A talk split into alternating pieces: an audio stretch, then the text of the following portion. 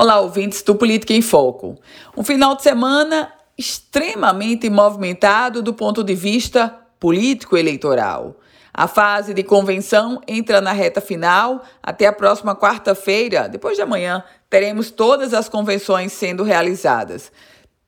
Do ponto de vista das construções partidárias, nós estamos contemplando que os palanques e os, e os tensionamentos nacionais, eles não serão reproduzidos do ponto de vista local. Tanto é que, por exemplo, temos alianças do PT com o PSDB.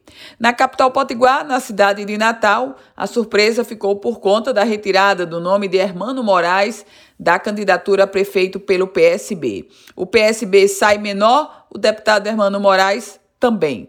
Até porque a candidatura ou a pré-candidatura de Hermano Moraes vinha sendo uma construção de meses e a retirada do nome dele mostra que ele não conseguiu se viabilizar, mesmo estando no PSB, partido que ele foi já com a intenção de ser candidato a prefeito de Natal.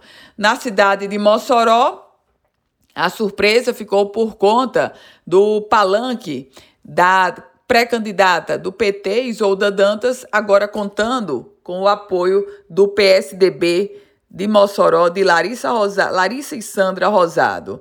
Um racha no grupo, até então, de Rosalba Ciarline. E assim nós vamos conhecendo o cenário eleitoral. O pleito de 15 de novembro reserva ainda muitas surpresas. E ninguém se engane, mesmo saindo das convenções alguns nomes postos, esses ainda deverão encontrar e enfrentar embates jurídico-eleitorais.